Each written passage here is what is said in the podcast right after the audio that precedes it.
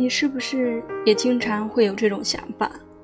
哪怕现在的处境再难挨、再艰难，依然会在内心深处保留着一个小火苗，等待一个不同凡响的时刻到来。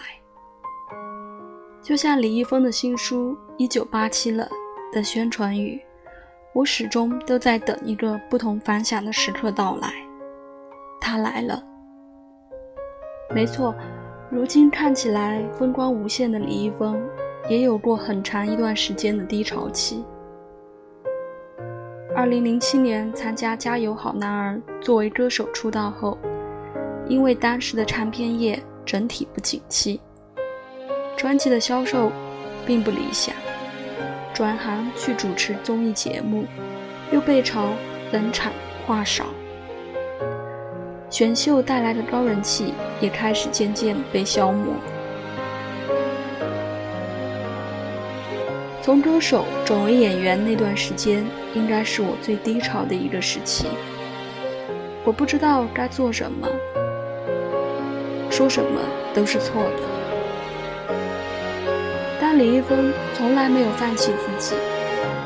我怀着一腔无来由的自信，始终都在等待一个不同凡响的时刻到来。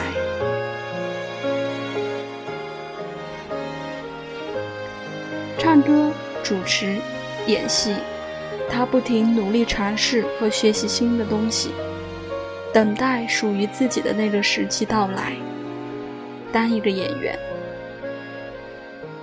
定下了当一个专业演员的目标后，李易峰开始在各种剧里锻炼自己的演技。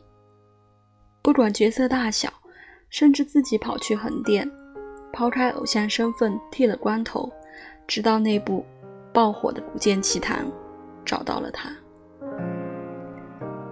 成名带来的不仅仅是赞美，还有各种质疑。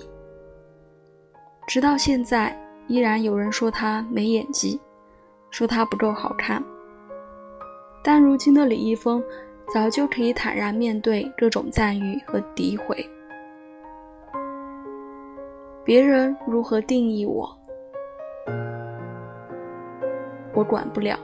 我只在乎如何达到自己的要求。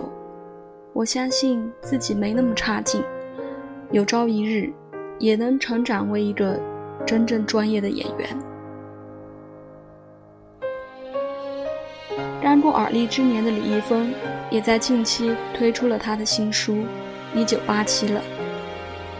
书里讲述了他这三十年来曾经说过的话，从未公开的想法，努力成长的故事，以及偶尔孤独的内心。